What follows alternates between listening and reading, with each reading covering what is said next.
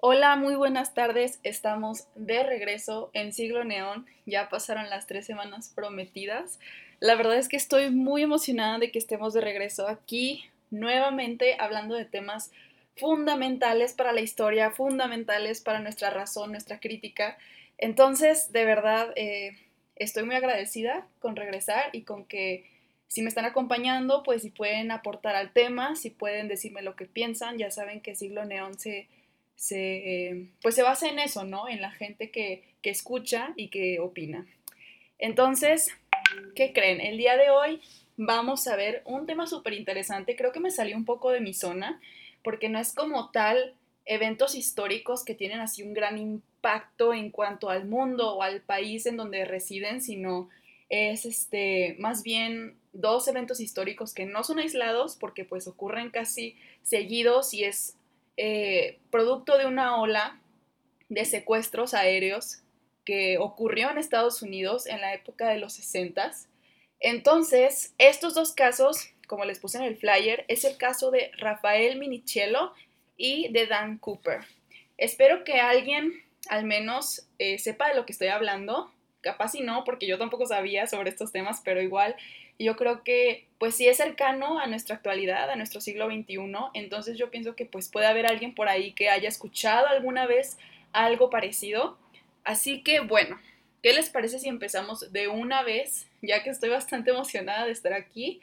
Eh, pasaron ya todos esos días tristes sin una transmisión de siglo neón, así que vamos a comenzar de una vez con el tema de los secuestros aéreos, los motivos razones y la historia de los dos que vamos a platicar. Bien, la verdad quería empezar con decirles por qué elegí este tema.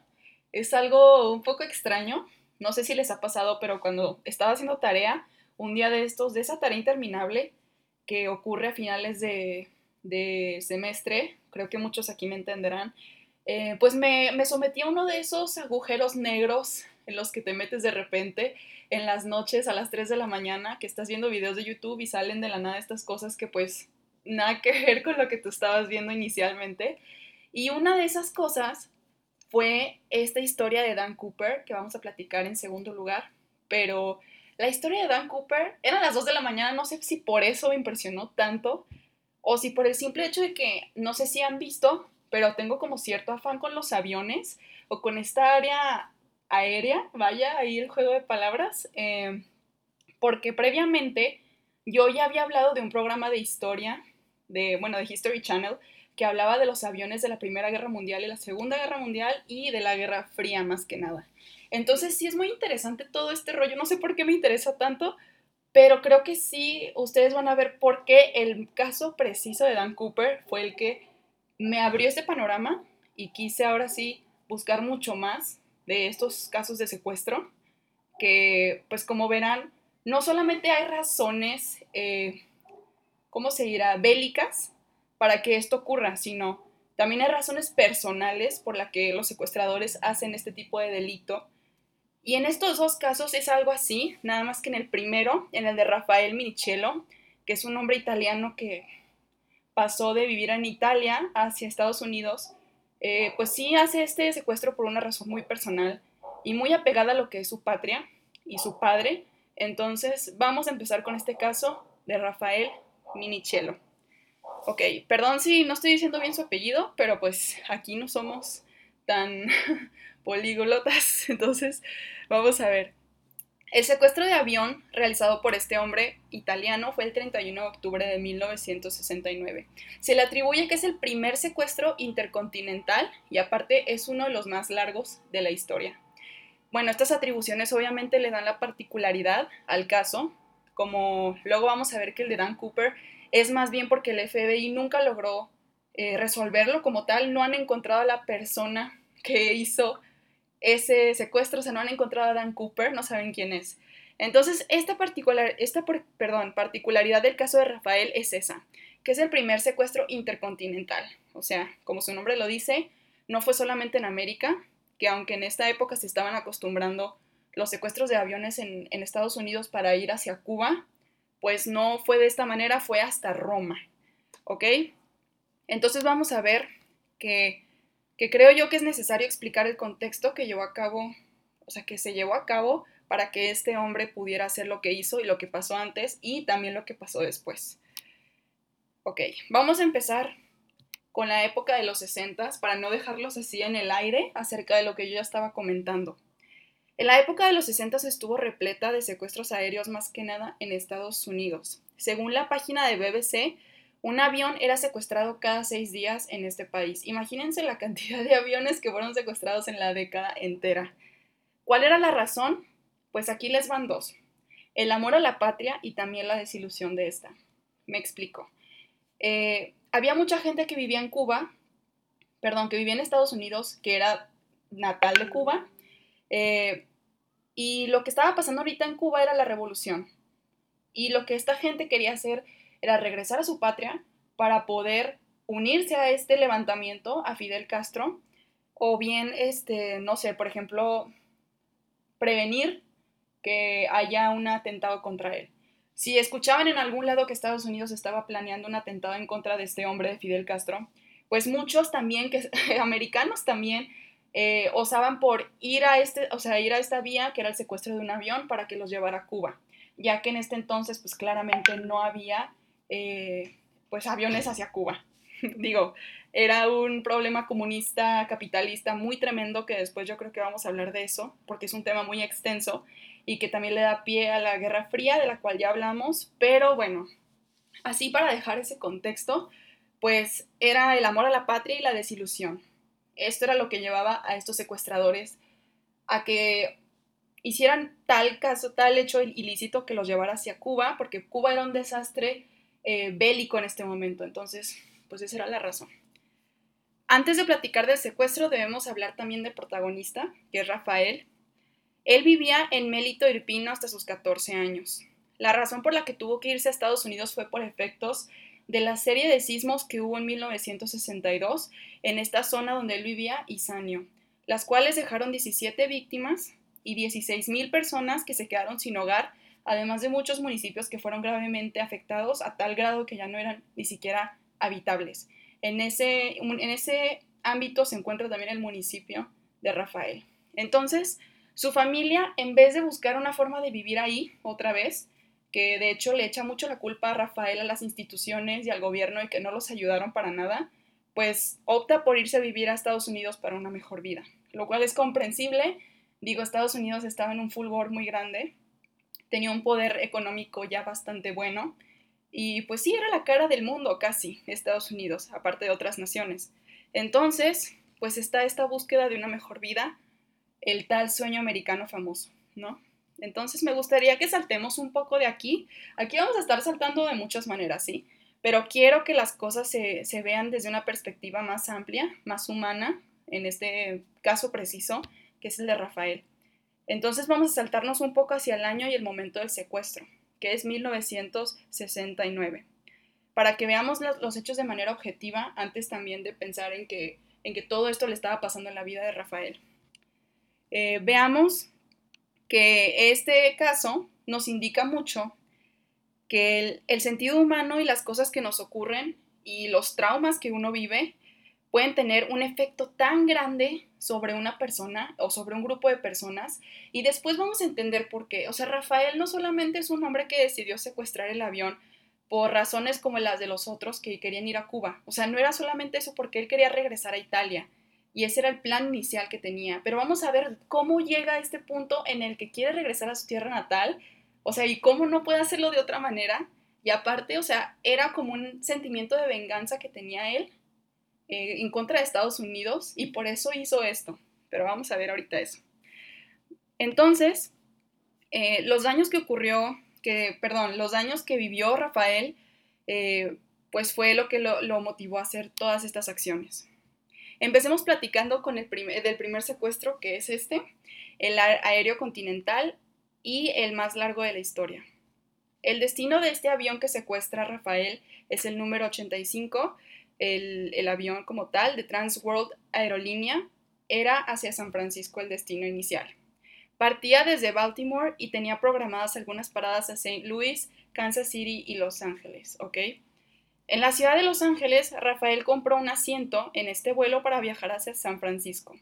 Abordó aquel avión de la compañía Boeing. Esto es importante porque la compañía Boeing de, aviones era, no como el jugo, ¿eh? era otro tipo de Boeing, pero este, la compañía de Boeing de hecho tiene mucha historia previa en diferentes casos, en diferentes épocas, de la historia, en donde tuvo la participación muy grande por ayudar a los soldados en diferentes, les digo, conflictos bélicos y por ser una, eh, una empresa realmente nacionalista. O sea, tenía como este, este progreso tan grande que hacía que de hecho los secuestradores buscaran antes estar en este, en este tipo de avión para que los, los, pudiera llevar a donde quisieran estar y también por este tipo de herramientas que tenían. Por ejemplo, en el segundo caso vamos a ver que tiene una escalera especial que, en la que puedes desembarcar fácilmente, que era utilizada para una cierta guerra y ciertos soldados, entonces por eso busca este tipo de avión específicamente Dan Cooper. Pero bueno, ya, para dejar a Dan Cooper abajo, vamos a ver todavía a este chavo, Rafael. En la, bueno, en la ciudad de Los Ángeles, ya dije, Rafael compra el boleto y entonces, después de tomar un par de bebidas, eh, apunta con un rifle que había cargado en el baño a una de las sobrecargo. Esta sobrecargo se llama Delmónico y es que son importantes los nombres porque después, de hecho, después de todos estos hechos, este hombre Rafael se vuelve a unir, se vuelve, a convocar a estas personas de la, de la tripulación para disculparse. Pero vamos a ver eso, que eso pasa muchísimo, muchísimo después, ya en, en el siglo XXI, de hecho. Entonces, la sobrecargo lo lleva a la cabina y al avisar que le están apuntando con un rifle, finalmente le abren la puerta y Minichelo, o sea, Rafael, procedió a apuntarle al resto de la tripulación en comando. Rafael ordenó que giraran hacia Nueva York.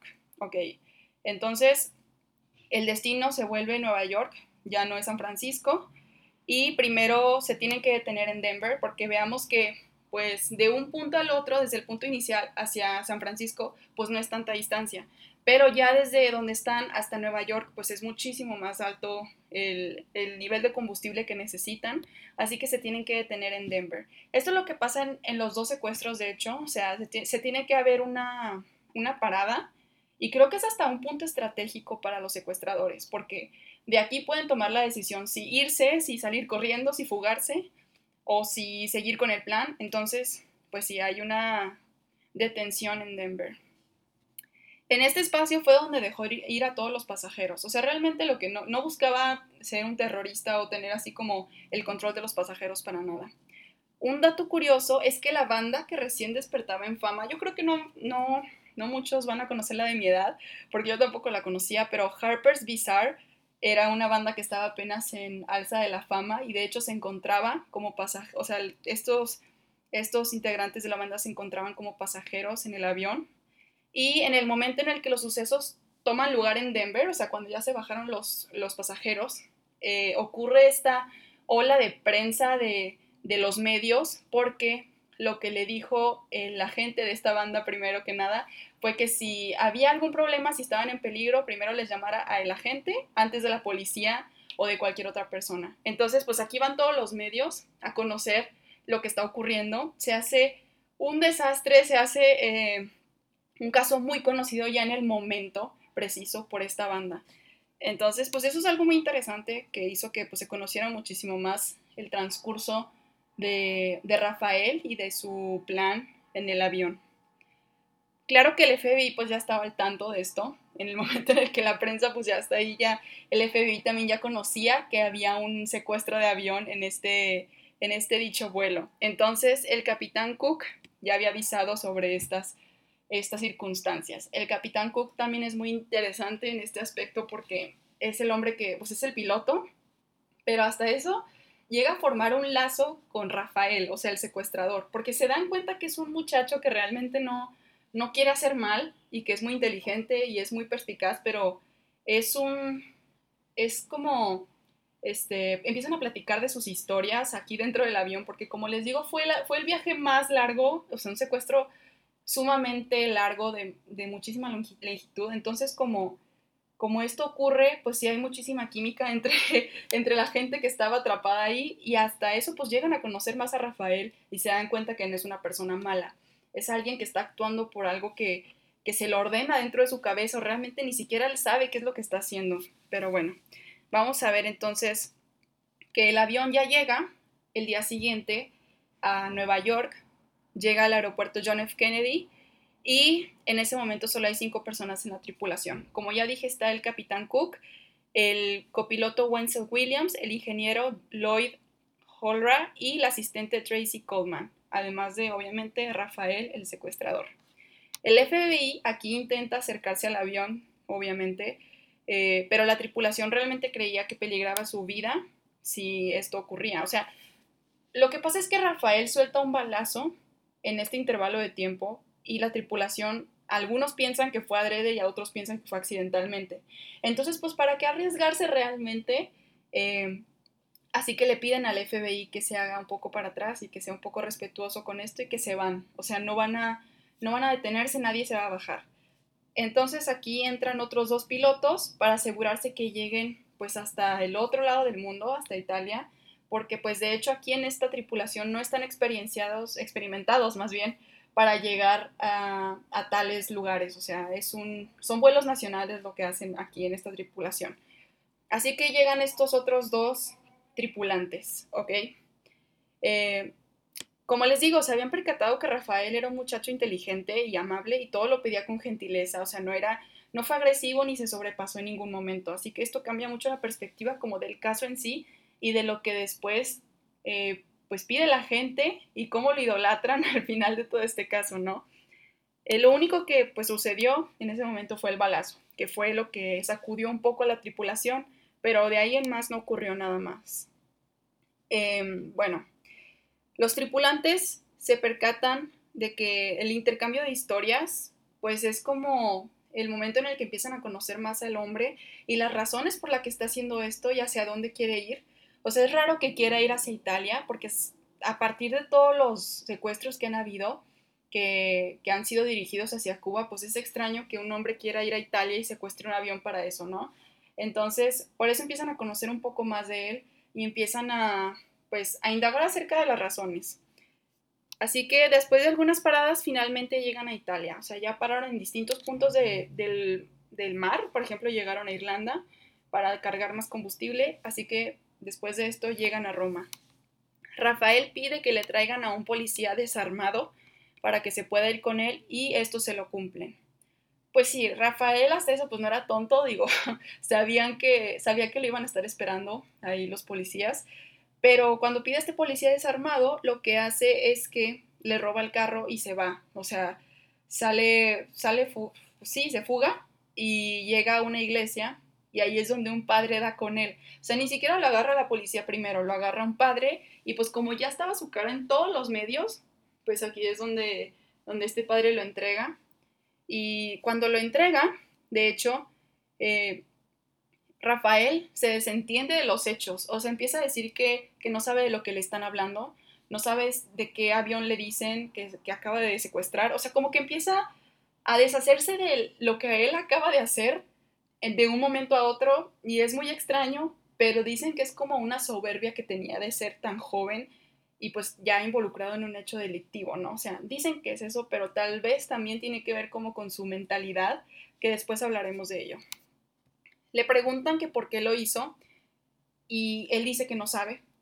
Al final, ya cuando se da cuenta de que tiene que admitir lo que hizo, porque es claro y es obvio y su cara está en todos los medios, eh, dice que no sabe y este, igual aún así empieza como a negar que hubo un avión, o sea, que hubo algo como un secuestro de avión. Es muy raro este momento, aparte porque recordemos también que tiene unos 20 años, o sea, imagínense a los 20 años haber logrado un vuelo secuestrado por tantas horas, o sea, de hecho cuando estaban en apenas llegando a Roma, y habían transcurrido 18 horas y 22 minutos. O sea, imagínense esa cantidad de tiempo y Rafael logra que así sea, que, se alargue, ¿no? El hecho. Entonces, eh, pues realmente sí es un chavo de 20 años que es inteligente, que sabe de repente lo que hace, pero en un momento a otro parece que está un poco perdido en la realidad.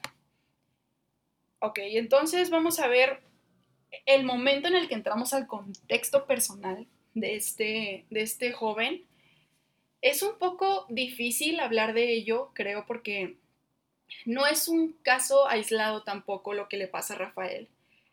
Y esto lo cuenta Otis Turner, que es un amigo de él, y como no me lo van a creer, pero Otis Turner y Rafael estuvieron, o sea, son amigos porque estuvieron en el mismo pelotón de Vietnam.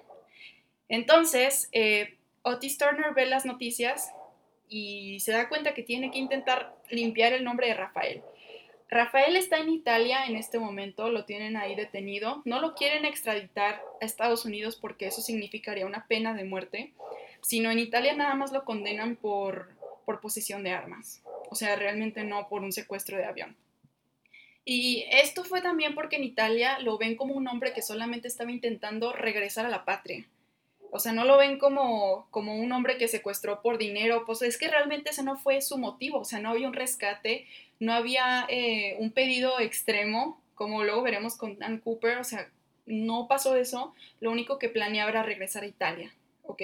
Entonces, Otis Turner sabe que él no es un mal hombre y quiere limpiar su nombre junto a los demás de su pelotón. Y Otis Turner es el primero que sale a la luz a decirnos los motivos y el por qué de estas acciones tan extrañas de un hombre que pues alguna vez fue soldado, fue marín en el batallón de Vietnam, un hombre que lució muchísimo en su travesía de guerra, pero también sufrió bastante, como veremos con cualquier otro eh, soldado de Vietnam, ¿no? Entonces, a causa de los amigos y compañeros, pues sale a la luz que de manera voluntaria Rafael estuvo involucrado en el pelotón de Vietnam. Él tenía como esta esperanza de, poder salvar su patria adoptiva, de poder contribuir a lo que le estaba dando Estados Unidos a él, ya que pues ya llevaba algún tiempo ahí. Y aunque no sabía tanto inglés, de todas maneras se alistó en San Diego a los 17 años para poder pues dejarlo todo y salvar esta patria adoptiva, ¿no? Entonces, la página de BBC en la entrevista con su amigo Otis Turner, el cual les estoy platicando ahorita, eh, dice que así fueron las cosas de cómo las cuenta él. Hoy día Turner recuerda con una vergüenza las cosas que les hacían hacer y cómo las hacían. Su misión era brutalmente simple, entrar en poblaciones y ciudades y matar al enemigo. Desde que nos unimos al cuerpo de marines todo fue básicamente matar, matar, matar. Eso era todo lo que querían que hiciéramos. De los que estaban en el frente, Rafael solía ser quien dirigía el grupo. Esto hizo que se viera involucrado en tiroteos que mataron a amigos cercanos y lo llevaron a salvar a otros que estaban en peligro. Entonces veamos este panorama, ¿no? Rafael vivió una situación infrahumana en la guerra de una nación que él pretendía adoptar y apoyar, y el dinero que reunía para su fondo de marines, de hecho, era, o sea, era este fondo que estaba dedicado completamente a que después fuera eh, para un viaje hacia Italia para ver a su padre convaleciente, que ya estaba ya en su tierra natal. Imagínense otra vez, o sea, ese panorama.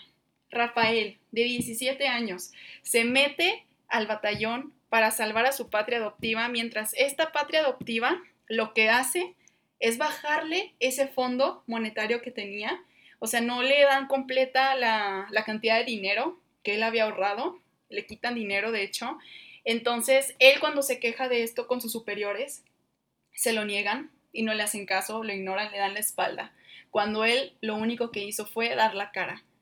Entonces, otra vez, eh, recordemos las cifras de esta guerra, tan dolorosa, tan terrible, que muchos estadounidenses están seguros de que eso no, nunca debió de pasar y fue por un hambre de poder político de de infra, o sea, algo infrahumano que de verdad ni siquiera debió de haber ocurrido y fue un impulso casi de idiotez. Entonces, vamos a ver que estas cifras son exasperantes. 58 mil soldados estadounidenses muertos, así como millones de vietnamitas, tanto combatientes como civiles, muertos. Cuando regresó a Estados Unidos fue cuando se percató de la falta de dinero que había en su fondo. Y nadie le hizo caso no alcanzaba con esa cantidad de dinero hacer el viaje hacia Italia. Entonces, ¿qué opta por hacer? Pues lo que cualquiera haría en ese caso desesperado y aparte teniendo un estrés postraumático después de la guerra, pues hace lo que, lo que es obvio para él y lo que está ocurriendo en los 60 en Estados Unidos. Opta por entonces secuestrar un avión para poder llegar a Italia y ver a su padre que se está muriendo de cáncer terminal. Entonces, eh, quiero decirles también que Minichelo, o sea, Rafael, ganó una medalla de honor por esa valentía en Vietnam. O sea, él estaba así al frente de todo en Vietnam. Y aún así, eh, ninguna institución lo ayudó. Igual que cuando fue el terremoto en su tierra natal, nadie lo ayudó. Y él le tiene este pavor, este terror a las instituciones gubernamentales, o sea, al poder, que nadie hace nada por ayudar a gente inocente, a gente que sufre como él y su familia en el momento en el que eh, su municipio se deshizo completamente y se tuvo que ir de ahí porque no había forma de vivir ahí. Y luego también después de eso, cuando está en Estados Unidos y no puede viajar a su casa porque, o sea, el propio ejército le baja el dinero del fondo que él había estado ahorrando siendo un marín excepcional en la guerra de Vietnam y aparte sufriendo el estrés postraumático. Imagínense eso, ¿no? Entonces, Rafael duró tres años en prisión en Italia, o sea, la verdad es que qué bueno, por, bueno, yo pienso, ¿no? Qué bueno que se quedó ahí, fue algo de suerte, la verdad, porque si lo hubieran mandado a Estados Unidos hubiera sido pena de muerte. Entonces, eh, después de esto, cuando él sale, se dedica a varias cosas. Primero como que intenta ser actor, pero no le sale tan bien. Y mucha gente lo idolatraba, muy cañón, o sea, le tenían este amor eh, nacionalista a Rafael por el hecho de que hizo eso, algo tan grande y tan, tan intenso que fue todavía recordado como uno de los secuestros de avión más largos y, y el primero que era pues de intercontinentes, o sea, y también lo ven como pues la persona que quiso regresar a su patria pasara lo que pasara, a ver a su padre aparte, ¿no?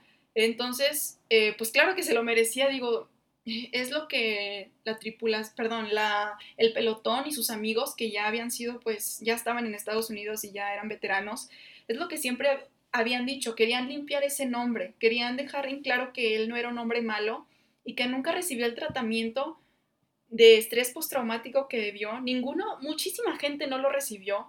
Entonces imaginen ese panorama también. Son hombres que sufrieron tanto, o sea, vieron cosas infrahumanas, las hicieron ellos mismos y no reciben este tipo de ayuda psicológica o psiquiátrica. Entonces, lo que hacen después de ello ni siquiera les tiene sentido, o sea, les hace sentido a ellos. Imaginen a Rafael de los 17 años a los 20 años haber hecho esas, ese tipo de cosas, asesinatos, o sea, haber visto una guerra frente a sus ojos, la sangre, los niños muertos, o sea, esto es lo que ocasiona la guerra. No sé si me doy a entender. Creo que me estoy yendo ya como por lados muy, eh, muy diferentes. Yo sé que esto se trata sobre el secuestro aéreo, pero yo por eso elegí este caso en especial, porque se me hace importante que veamos estos efectos que, que no tienen nunca un final. O sea, las personas que sufren y atraviesan por este tipo de sucesos no son personas que después de un rato se sienten plenas con la vida, porque vieron cosas que nosotros no podríamos ni siquiera imaginarnos.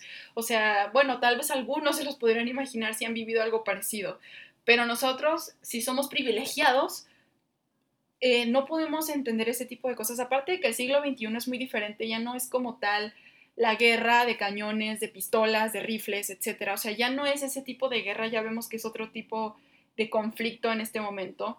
Pero igual que en la Primera Guerra Mundial, hablamos de ello también en la Primera Guerra Mundial. O sea, la gente se moría casi en vano. Eran matanzas solo por matar. O sea, ya ni siquiera había una razón detrás.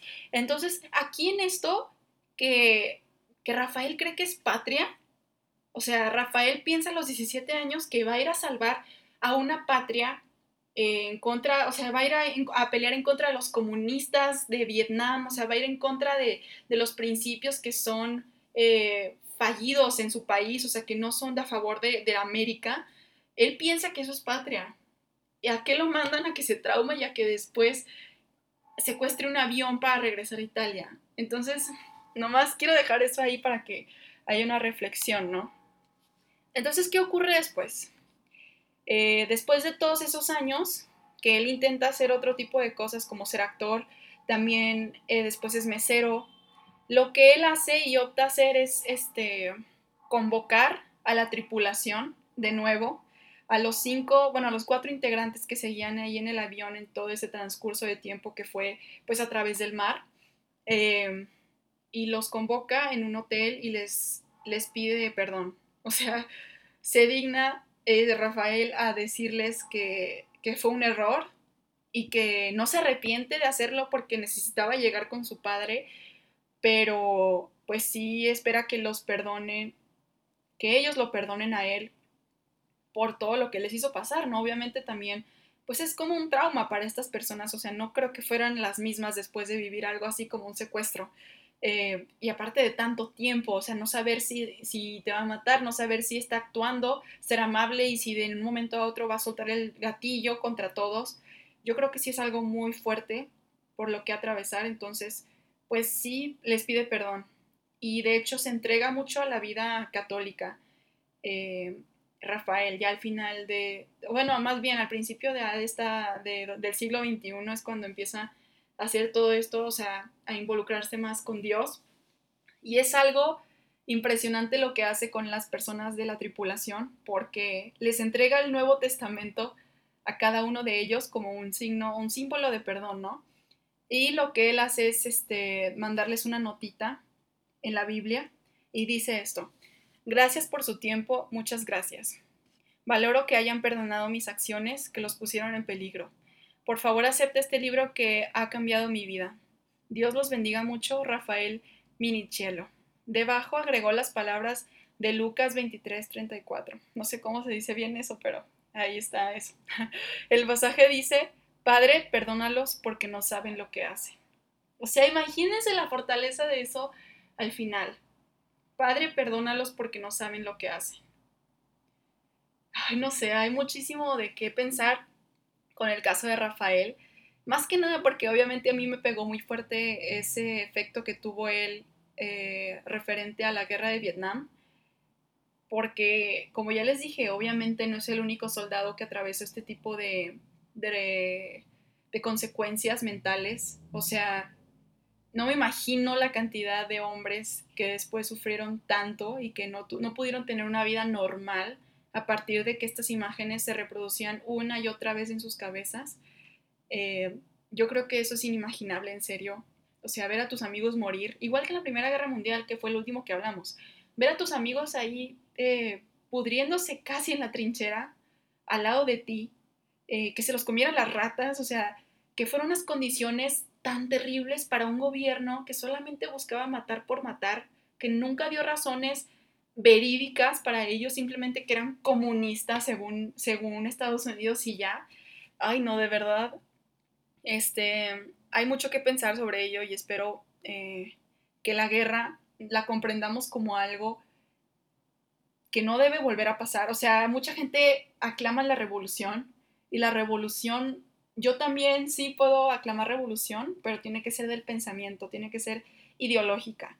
Este tipo de guerra que vemos de Vietnam, de la Primera Guerra Mundial, la Revolución Mexicana, todas esas guerras son lo que nos aleja más. Si hay un cielo, son lo que nos, aleja más del cielo, casi, ¿no?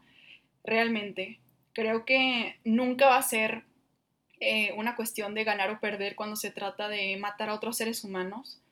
Eh, claro que no es, todos perdemos si se comete un, un, evento de estos en los que vidas son perdidas y seres humanos dejan de existir, las familias pierden a ese ser, los amigos pierden a ese ser, creo que ahí es donde todos perdemos, ni siquiera si era el enemigo, si era el amigo, todos perdemos. Nos volvemos menos humanos y nos volvemos más basura, no sé. Entonces, es para pensar eso acerca de la guerra, que a mí me apasiona mucho hablar de guerras, como habrán visto, pero, pero porque me gustaría que aprendamos de ellas, no porque, no porque hay que repetirlas, ni porque hay que, que recordarlas con mucho amor. Hay que aprender de ellas, por eso necesitamos saber de este tipo de casos, eh, así como tal como el de Rafael, para que veamos los efectos, ¿no? Y bueno, eh, estuvo muy interesante todo eso. También me parece muy impresionante lo de Cuba, que, eh, que era pues, hace cuenta una tendencia en los 60 viajar de, desde Estados Unidos hacia Cuba en estos aviones secuestrados. Y hasta había un plan de rescate, o sea, había un plan de rescate y de, de ¿cómo se dirá? De ejecución, cuando los aviones eran secuestrados por cubanos o por personas que querían ir a Cuba.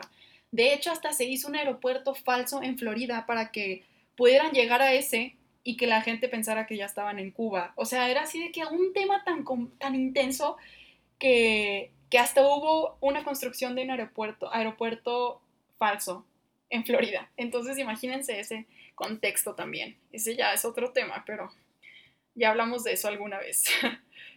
Entonces vamos a iniciar con el caso de, de D.B. Cooper, Dan Cooper, más bien, porque D.B. Cooper se lo pusieron en, en, los medios, que es un nombre falso, nunca en la vida se llamó D.B. Cooper, pero pues no sé por qué se lo pusieron así. Y se le conoce de las dos maneras en realidad, Dan Cooper y D.B. Cooper. También se le llama el caso Norjack porque pues es el hijack en inglés de un lugar del noroeste, entonces por eso se llama Norjack. Eh, de esta información la saqué más que nada de Lemino, eh, de una página que, que se dedica a esto de la búsqueda de Dan Cooper y también de un video muy muy cool que encontré por ahí en YouTube que habla de todos los sucesos y de la cronología. Entonces, vamos a ver este, este, caso, que también es muy interesante por eso de que el FBI se ha vuelto loco durante años porque no sabe quién es Dan Cooper o qué le pasó, si se murió, si los ovnis se lo llevaron, o sea, de verdad nadie sabe qué es lo que ocurrió, pero fue un hombre muy inteligente que supo hacer pues la maniobra entera del secuestro de este vuelo 305 que iba de Portland a Seattle. Muy bien. El avión 305 despega y dicho hombre se había registrado por el nombre de Dan Cooper, que pues después descubrirán que no era cierto el nombre, o sea, obviamente era una identificación falsa. Y eh, eso de hecho les ayuda mucho para la identificación supuesta de este hombre porque se dan cuenta que, que Dan Cooper es el personaje de unos cómics de Canadá, o sea, era más bien, bueno, era un cómic eh, de idioma francés, pero era hecho en Canadá, o sea, por la parte francesa, bueno, no francesa, que alguna vez fue colonia francesa.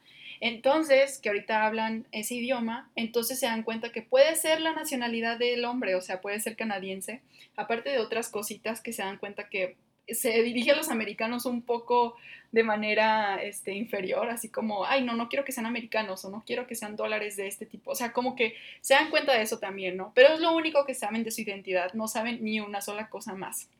Entonces, vamos a ver. Eh, el avión despega y Dan Cooper le entrega una nota a la sobrecargo mientras le enseña su maleta llena de explosivos. Así como tal, el hombre después de tomarse también sus cubitas, o no sé qué eran, pero eran bebidas alcohólicas porque eran los años 70 y traía su cigarro, eh, pues le enseña esta maleta llena de explosivos a la sobrecargo y le da este papelito que dice, quiero 200 mil dólares en efectivo para las 5 pm en un saco. Quiero dos paracaídas frontales y dos traseros. Cuando aterricemos, que haya un camión de combustible listo para rellenar. Sin bromas, o haré el trabajo el trabajo pues es la explosión. Picarle y decir, ¿saben qué? De aquí nos vamos. La sobrecargo entonces le entrega la nota al capitán y otra sobrecargo actúa de mediador a través del teléfono sentada al lado de, Dan Cooper. O sea, aquí están comunicándose entre la cabina y entre el señor secuestrador y le piden los recursos, así que hacen como, ¿cómo se dirá? Dan vueltas alrededor del lugar de Seattle antes de llegar para poder conseguir los recursos que pide Dan Cooper.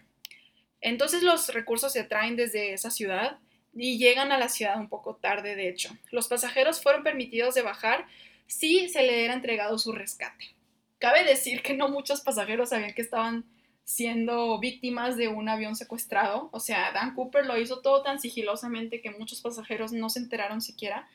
Pero entonces lo que ocurre después es que le entregan el dinero, que cabe decir también, solo lo quería en billetes de 20, o sea, lo, pidió así 200 mil, pero en billetes de 20. Y em, su siguiente plan es ir a la Ciudad de México. ¿Por qué a la Ciudad de México? La neta, quién sabe. Creo que ni siquiera era un destino real. Hay muchas especulaciones acerca de, que no era una ruta verídica, simplemente era como una distracción en lo que él, él sabía que, que tenía que hacer o, o formulaba otro plan, una estrategia.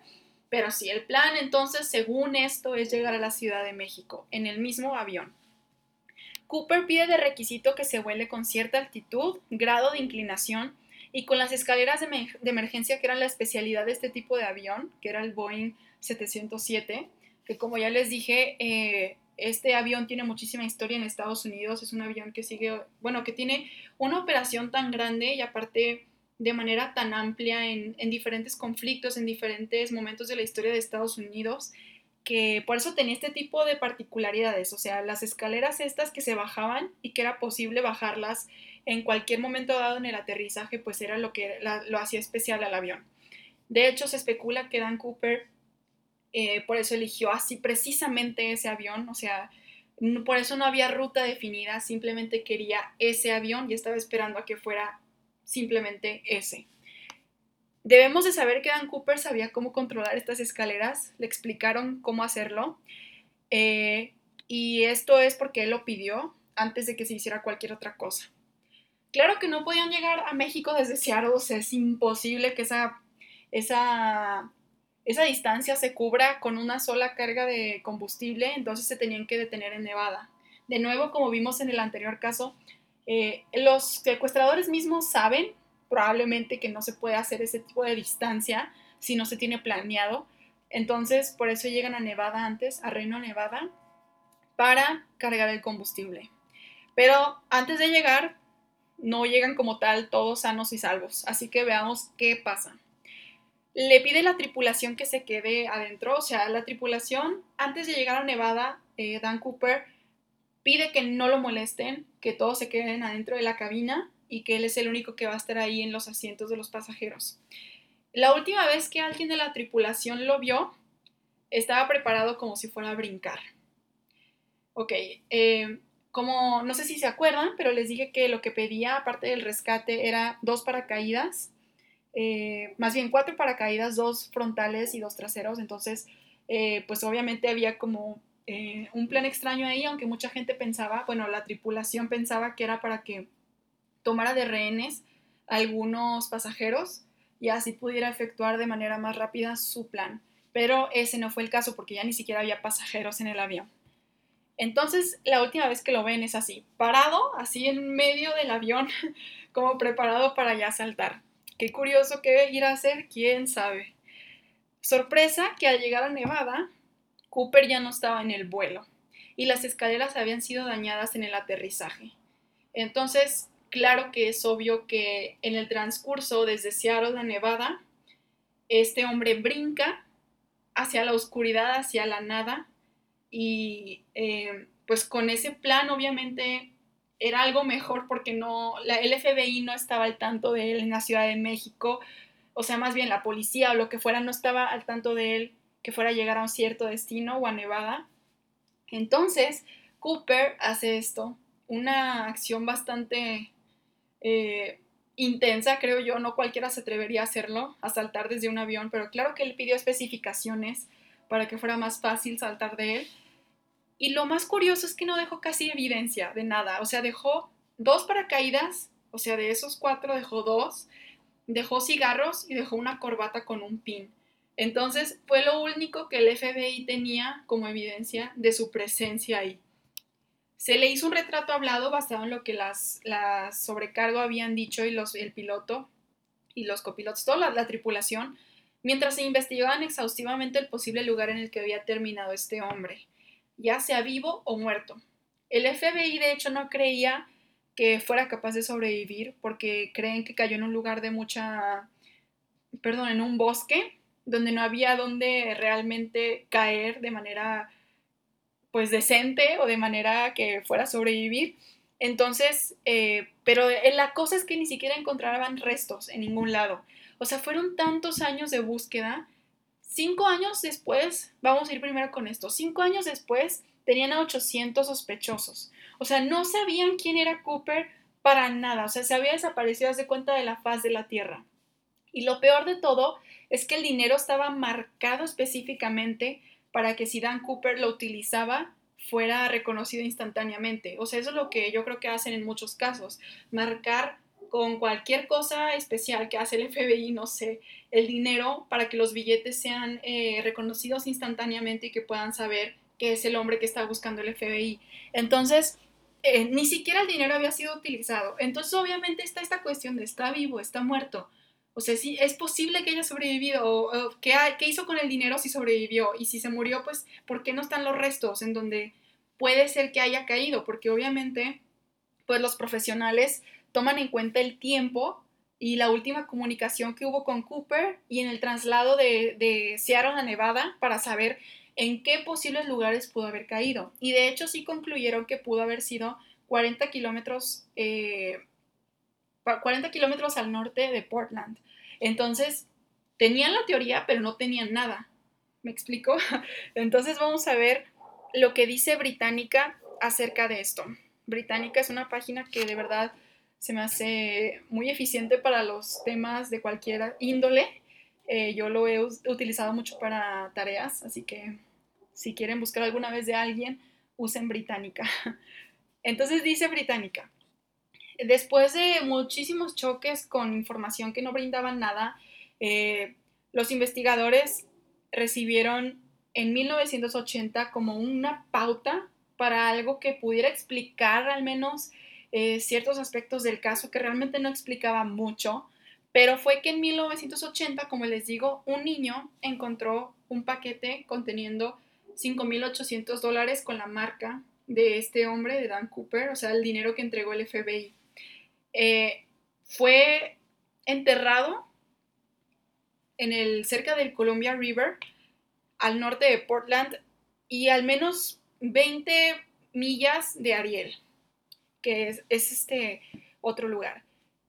Los números del, dinero estaban ya establecidos a ellos, a los que habían dado para el rescate eran los mismos, entonces estaban seguros de que era dinero entregado a Dan Cooper. Lo que pasa es que después el FBI no encuentra absolutamente nada alrededor. O sea, es un paquete que se está ya como deshaciendo, lleno de dinero, y acaba en un lugar tan remoto, en una playa en la que un niño lo encuentra abajo de la arena. Entonces, el FBI pues continúa recibiendo como estos, este tipo de información que a veces era falsa, a veces era verdadera. Así que decide ya finalmente cerrar la investigación en 2016, diciendo que eh, pues más bien estos recursos que estaban utilizando para el caso de Dan Cooper podían ser utilizados para otros casos. Eh, vamos a ver que eh, muchísima gente muchísimos hombres decían ser Dan Cooper y otros hacían lo mismo, eran como copycats, o eran copiones de Dan Cooper y hacían las mismo, el mismo tipo de secuestro que él. Entonces, este, pues era como una confusión tan grande para el FBI, no saber quién era, no saber dónde estaba y que mucha gente todavía dijera ser el mismo, o sea, él.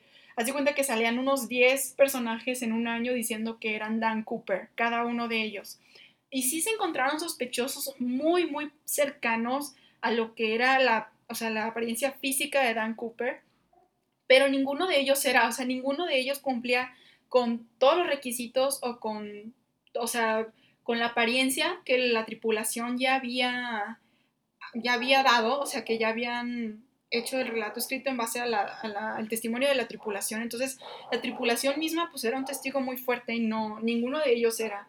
Entonces, eh, si hay un hombre que hace poco, hace un año, unos investigadores estaban poniendo su pie muy fuerte en ese, en ese hombre en específico porque eh, era alguien que, que, alguna vez dijo ser Dan Cooper y le tomaron muchísimos testimonios, le tomaron muchísimas pruebas y el investigador líder de, esa, de ese caso estaba muy obstinada que sí era Dan Cooper y de hecho escribió un libro de eso y este hombre al final, o sea, ya estaba en la cárcel que por haber asesinado a su, a su, a, ¿cómo se dice? Mm, a su padrastro, o sea, el hombre que según esto era Dan Cooper, ya estaba en la cárcel por haber asesinado a su padrastro, estaba perdiendo la razón, o sea, realmente ya era un hombre que estaba como en sus últimas, y de hecho se murió antes de que se probara cualquier cosa. El abogado de este hombre le echa la culpa al autor del libro por haberlo metido tanto en este rollo mental en el que le forzaba casi a creer que era Dan Cooper cuando eh, asegura el abogado que él no era Dan Cooper. Entonces imagínense la locura colectiva de este caso. O sea, ni siquiera el FBI ha logrado después de, cuánto, de 50 años, saber quién fue ese hombre y dónde quedó. O sea, no hubo rastro de nada, así como como un caso tan especial como el de Amelia Earhart, ¿no? O sea, que no hubo rastro de nada, no hubo ni siquiera testimonios de que lo vieran o el dinero no fue utilizado para nada. O sea, fue algo tan impresionante, hasta yo diría que la más coherente es que lo abducieron los aliens, así de plano. O sea, de verdad nadie sabe qué, qué pasó. Hay unas preguntas que me gustaría comentar con ustedes que propone Citizen Sleuths. Es una página que se dedica específicamente a la búsqueda de este hombre eh, y se me hacen bastante interesantes para detonar las posibilidades que puede haber en dicho caso. La primera pregunta es, ¿Cooper murió en el salto? Entonces, eh, aquí eh, pues hay un debate gigante, o sea, de si realmente murió en ese, en ese salto. Y muchos dicen, o sea, muchos que son experimentados en ese salto de, desde las alturas, dicen que hubiera muerto si no, si no fue experto en ello y muchos concluyen que no era experto en ese tipo de, de aventuras de saltar desde un avión. Entonces también el, el, frío, o sea, había sido mucho frío en ese entonces, era noviembre, si no me equivoco. Ahorita les digo bien porque el otro sí era noviembre, el otro caso, eh, pero igual era un, clima muy frío y eso lo hubiera matado, aparte de que pues cayó en un lugar donde no había mucho donde caer, o sea, había nada más madera, había pinos, o sea, realmente no había donde pudiera él estar vivo, o sea, caer de una manera estable. Entonces, la cosa es que ningún cuerpo y ningún paracaídas fue encontrado, o sea, ese es el tema y por qué es tan controversial eso de que si sobrevivió o no. Y luego la otra pregunta es, eh, ahí voy, ahí voy. ¿Había un camino real? O sea, ¿había realmente una ruta verídica en la que Dan Cooper quería, quería abarcar? O sea, porque creo que ni siquiera él dijo por dónde, o sea, por dónde se debían de ir a la Ciudad de México, sino el capitán tomó la decisión de por dónde irse. Pero, o sea, realmente había una ruta y muchos dicen que, que fue creada, o sea, que realmente no, no, este, no era algo que Dan Cooper había premeditado. Y eh, pues sí, no sé, realmente era algo que, tampoco tenía sentido. O sea, Dan Cooper no planeaba llegar a la Ciudad de México pues a comer tacos. O sea, realmente era otro plan mucho más grande, pero quién sabe cuál habrá sido en serio. Y ya por último, eh, ¿realmente alguno de los sospechosos es Dan Cooper? Pues hay mucho debate sobre ello, ni siquiera hay una respuesta concreta. Hay mucha gente que realmente cree, o sea, fervientemente lo cree que uno de ellos, de los sospechosos, lo es, y otras personas que creen que otro sospechoso lo es, y aparte que salen estos todavía, estos personajes falsos que dicen serlo, o sea, es una cosa tan tergiversada que ya ni siquiera tiene sentido eh, cuestionar a alguien, o sea, había tantos factores que de algunas personas sospechosas se parecían Adam Cooper, pero al final resultaba que no lo eran porque no era posible, porque tenían testigos de que en esa época y en ese momento estaban en un lugar muy diferente, muy lejos de, ese, de ese momento en el que él decide saltar, o sea, es algo muy, muy misterioso que todavía pues eh, tiene vida en el FBI, es como algo que, que yo creo que les ha quebrado mucho la cabeza. Aquí me dice mi amigo Jorge Ortegón que era un alien. Y pues quién sabe, ¿no? Probablemente en algún momento eh, no podemos descartar cualquier posibilidad, ya que al parecer aquí todo es posible que se haya perdido así en, en la faz de la Tierra como si no hubiera existido nunca, pues eso sí está muy curioso. Y bueno, yo quiero saber cuál de estos dos casos les impresionó más, o sea, son muy diferentes, claro, y yo creo que le di un poquito de mi giro al primero, pero el segundo pues sí tiene bastante relevancia porque es un caso que el mismo FBI, o sea, el centro de inteligencia más grande, aparte, bueno, la CIA y el FBI, que son, pues, o sea, es el buró de investigación más bien, eh, no logró dar con este hombre, con un solo hombre en la Tierra, y no se logró dar con él. Cuando la, el FBI ha hecho trabajos hasta más exhaustivos que, que eso, o sea, que ha logrado tener resultados de cosas más complejas o así, o sea, no pudieron haber encontrado un hombre que que pues tenía una apariencia ya descrita por la tripulación, o sea, alguien que ya era conocido por la gente de, del avión, o sea, ya lo habían visto, ya sabían quién era. Entonces, bueno, no sé cuál de los dos les haya gustado más. A mí personalmente, claro que me gusta más el primero. Y les voy a, voy a confesar que iba a hablar también de otras cosas. Iba a hablar de, o sea, inicialmente, ahorita ya no, o sea, iba a hablar de, de estos dos casos al final, pero, pero antes de, de hoy, de sábado, iba a hablar de el vuelo de Malasia que se perdió, también de Amelia Earhart y el de Dan Cooper. Nada más que el de Rafael se me cruzó justo hoy, cuando estaba buscando acerca de, pues, de secuestros aéreos. Se me cruzó justo hoy y se me hizo bastante impresionante e interesante, o sea, para que recordemos también muchos otros aspectos del ser humano, de la historia de, de nuestro mundo, o sea, de Estados Unidos, que pues hemos visto que es protagonista de, de muchísimo de las guerras, de muchísimo, muchísimo sufrimiento que ocurre porque los soldados ahí pues a veces iban a la guerra, todavía irían a la guerra por esta cuestión del patriotismo, de nacionalismo, pero realmente ya les dije yo lo que pienso de eso, o sea, eh, así era antes y sí era como la excusa para pelear en armas y en cañones y, y lanzarte sobre el enemigo como si no valiera nada, como si no fuera un ser humano también. Entonces, entiendo que haya sido así de, esa manera antes, pero, pero observamos que que tiene efectos a la larga. La guerra tiene efectos a la larga. Y aparte, estos casos, pues, por, algo son tan famosos, ¿no? Eh, Ortegón, Jorge Ortegón otra vez me dice, el primero es más romántico, pero el segundo es más intrigante. Y estoy de acuerdo, el primero es muy romántico, pero bastante preciso, o sea, en lo que puede ser la vida de un soldado veterano. Y más que nada porque él es italiano, o sea, ni siquiera era estadounidense y le tocó vivir esta, esta patria falsa a la que le prometían, eh, a la que fue más bien, eh, bueno, la, la que lo, ilusionaba a él, ¿no? Por estar en un país tan grande, tan diferente, tan construido a partir de que su ciudad literalmente estaba deshecha. Eh, pues los jóvenes son soñadores, ¿no? Y creo que eh, los sueños cuando se rompen de esa manera, pues tienen un efecto muy grande en la persona como vemos con Rafael. Él tenía el sueño bastante amplio de, una guerra, de, de, ganarla, de proteger a su nación. Y al final de todo acaba siendo un secuestrador de aviones. O sea, porque, bueno, no al final de todo, porque claro que al final de su vida, bueno, todavía no se muere, pero ya este, a esas alturas, o no estoy segura si se ha muerto, la verdad les debo ese dato, para que no me echen encima después que sí se murió. Entonces no estoy segura. Pero el hecho es que pues en 2008 eh, pues tuvo este reencuentro con su tripulación, o sea, después de tantos años él tenía este, este afán de volver a encontrarse con ellos y de pedirles perdón, algo que más bien debió de hacer Estados Unidos con sus soldados, o, les, o sea, no solamente pedirles perdón, entregarles de regreso todo lo que estos soldados dieron por su país, ¿no? Y eso no ocurrió, o sea, vemos el caso de Rafael, vemos el caso de millones de más soldados marines que, que no tuvieron nunca una recompensa digna de lo que entregaron. Entonces sí, tienes razón, Jorge.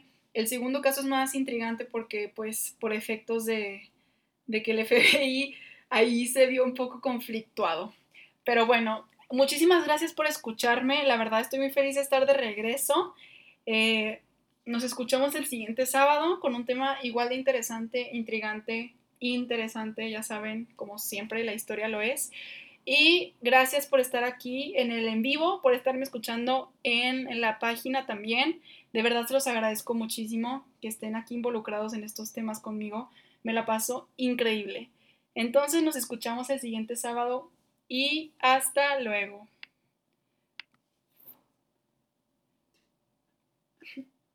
Sí sé cómo